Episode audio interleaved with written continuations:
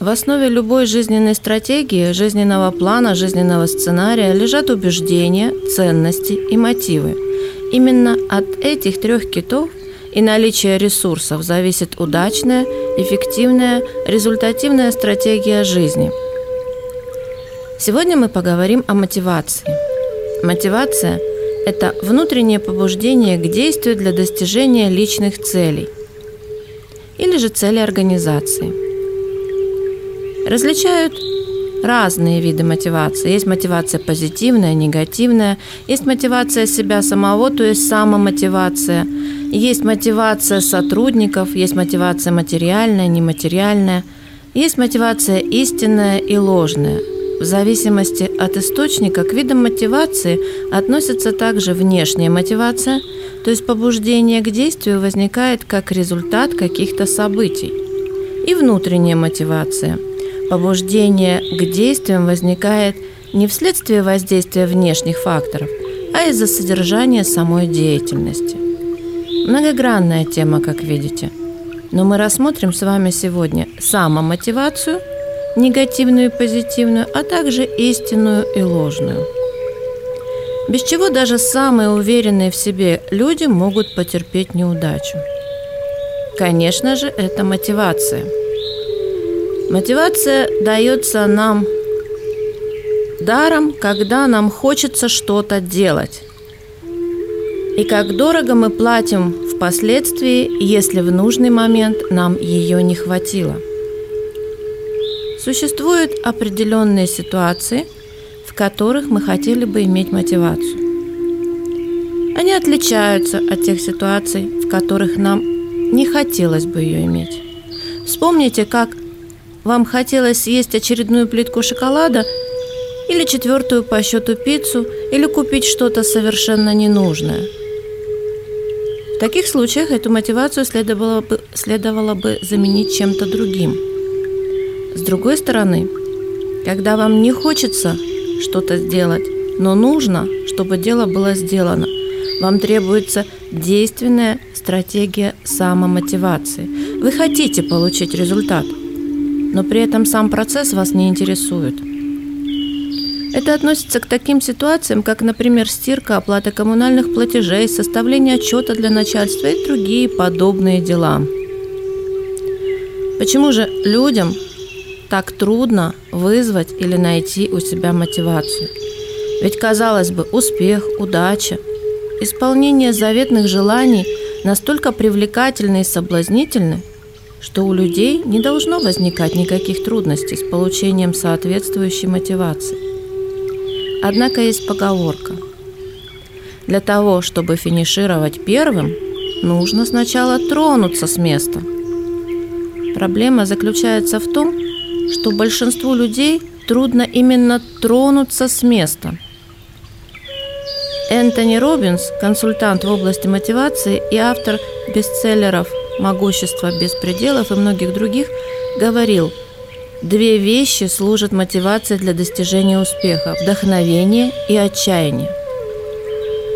Сам Энтони Робинс познал вкус как финансового успеха, так и глубокого поражения. Именно недовольство своим бедственным положением толкнуло его на то, чтобы изменить свою жизнь. Вспомните, как вы встаете рано утром – Просыпаетесь ли вы быстро и начинаете одеваться? Или выключаете будильник и продолжаете дремать? Если вам знакома вторая ситуация, то вспомните, что происходит дальше.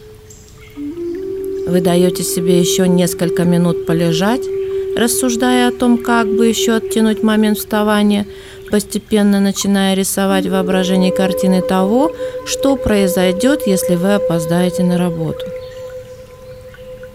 В результате вы вскакиваете, стараясь избежать неприятных последствий. Наверняка вы можете вспомнить также не одно утро, когда вы просыпались и думали о прекрасных вещах, которые вам предстояло сделать в течение дня. И в первом и во втором случае разная мотивация и разные результаты. Ключевым моментом является направление мотивации. Направление может быть к тому, чего мы хотим, либо же от того, чего мы не хотим. На биологическом или физическом уровне каждый человек имеет в себе оба типа мотивации – от боли, неприятности к приятному комфорту, успеху. Это так называемая мотивация от или мотивация к. Мотивация негативная и мотивация позитивная. Эти два различных стиля мотивации пригодны в различных ситуациях. Мы получаем мотивацию либо по направлению к успеху, радости, прибыли, либо от поражения, от боли, от потери. Многие люди применяют одну и ту же стратегию в разных ситуациях. Например, кто-то не может встать с постели, пока живо не представит себе начальника, грозящего выгнать его с работы. Он будет руководствоваться мотивацией от неприятности, от страха увольнения. Скорее всего, и в других ситуациях он будет использовать этот же тип мотивации. Например, он сделает перерыв в работе, когда почувствует усталость. Он будет выбирать в друзья тех, кто будет меньше морочить ему голову. Он не будет менять место работы, пока не поймет, что та работа, на которой он сейчас находится, ему уже просто невыносима. Другой человек, проснувшись рано утром, не может дождаться, когда он сможет наконец-таки реализовывать свои мечты. Стивен Спилберг говорил, я просыпаюсь в таком возбуждении, что даже не могу съесть свой завтрак.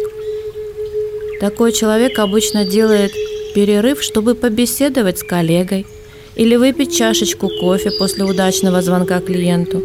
Он поменяет место работы, когда подвернется подходящий случай. Он движется по направлению к тому, чего хочет. Но не стоит думать, что тип мотивации достижения более привлекателен, чем мотивация избегания. Когда в комнате становится жарко, вы открываете окно. Если что-то начинает расходиться с вашими представлениями о мире, вы предпринимаете действия, чтобы изменить ситуацию. Это примеры мотивации избегания. Разница в мотивации от или к заключается в том, что когда мы движемся от чего-то, нам труднее сосредотачиваться на цели впереди нас, поскольку мы должны обращать внимание на то, от чего мы уходим. Позитивная формулировка цели обычно более эффективна, поскольку помним закон квантовой физики, квантовой реальности наблюдатель создает наблюдаемое. Когда мы говорим «я хочу стать богатым», мы понимаем, куда мы движемся и чего хотим. Когда мы говорим «я не хочу быть бедным», то чего же на самом деле-то мы хотим? Как мы узнаем, что мы перестали быть бедными? Двигаясь к богатству, профессиональному успеху, счастью – мы ставим себе промежуточные цели и отмечаем достигнутые успехи. Но когда мы движемся от нужды, безработицы, болезней, мы вновь и вновь возвращаемся мысленно назад, и чем дальше мы уходим от этих проблем, тем слабее наша мотивация к движению вперед. Существует еще один фактор, действующий на мотивацию человека как катализатор – это его ценности. То, что мы ценим, определяет, чем является для нас жизнь. Какие действия мы предпринимаем, от чего, либо к чему мы будем направляться. На физическом уровне направление мотивации означает отстранение от неприятности или приближение к удовольствию. На уровне мысли и чувств отход от ценностей или стремление к ним. Примечательно то, что когда люди утрачивают контакт со своей системой ценностей, они утрачивают и мотивацию. Поэтому прежде чем пытаться использовать техники самомотивации, различные слоновые задачи, методы швейцарского сыра, разберитесь в своих целях, определите, насколько они нам навязаны извне, а насколько реально соответствуют вашим ценностям. Как вы можете использовать союз с вашими ценностями для повышения своей мотивации? Ответьте на вопросы, каковы ваши цели, что для меня важно, на что я трачу самый невосполнимый ресурс свое время. В качестве ответа могут быть и профессиональный успех, и личная жизнь, и отпуск, и новая работа, и отношения с людьми. Когда вы сделаете это, задайте себе три вопроса, относящиеся к каждой цели. Что самое важное в данной цели – что я ценю в данной цели и какое значение эта цель имеет для меня. Вам может прийти в голову лишь одно слово, например, свобода, безопасность, одобрение. Иногда может быть фраза, например, достичь того, что другие считают невозможным, доказать что-то самому себе и так далее. Что бы это ни было, эти слова определяют ваши жизненные ценности. Первым уроком, который дают нам те, кто добился успеха, является совет. Делайте то, что вам нравится. Однако иногда люди не верят, что можно хорошо зарабатывать, делая то, что нравится. Временами они забывают, что именно им нравится. Когда вы думаете о прошлом, вы наверняка вспоминаете времена, когда вы ощущали сильную мотивацию, чтобы выжить. А сейчас вы можете изменить направление энергии своего инстинкта самосохранения, чтобы получить возможность использовать его для чего-то большего.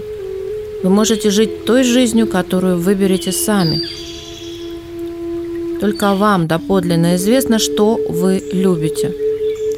Составьте список наиболее радостных событий своей жизни. Напишите, что вам больше всего нравится делать. Может быть, у вас есть хобби – доставляющий вам истинное удовольствие. Когда вы будете думать об этих приятных событиях, желаниях, попробуйте различить сигналы радостного возбуждения, интереса, отзывающиеся в глубине вашей души. Если бы у вас был миллион долларов, за что вы согласились бы заплатить, чтобы получить возможность делать это? Проанализируйте, подумайте. Это того стоит. Сосредоточьтесь на тех, кем вы восхищаетесь. Увидьте и услышьте ваших любимых героев и людей, на которых вы хотели бы быть похожими. Повторяйте это до тех пор, пока не соберете богатой коллекции картин того, что вы делаете с настоящим воодушевлением. О мотивации создана Э, издано сотни и тысячи книг. Любой желающий может купить набор радиокассет или компьютерную программу, которые будут ежедневно воодушевлять, подбадривать и продвигать к успеху. Однако ключ к истинной, неприходящей мотивации лежит в нас самих. Что воодушевляет именно вас каждый день приниматься за свою работу? Какие образы, Слова и воспоминания поддерживают вас, когда вы встречаетесь с клиентами, делаете звонки или заключаете сделки. И главное, запомните, не имеет значения, насколько медленно вы движетесь до тех пор, пока вы продолжаете двигаться вперед. С любовью и верой в вас, Яна Горицкая.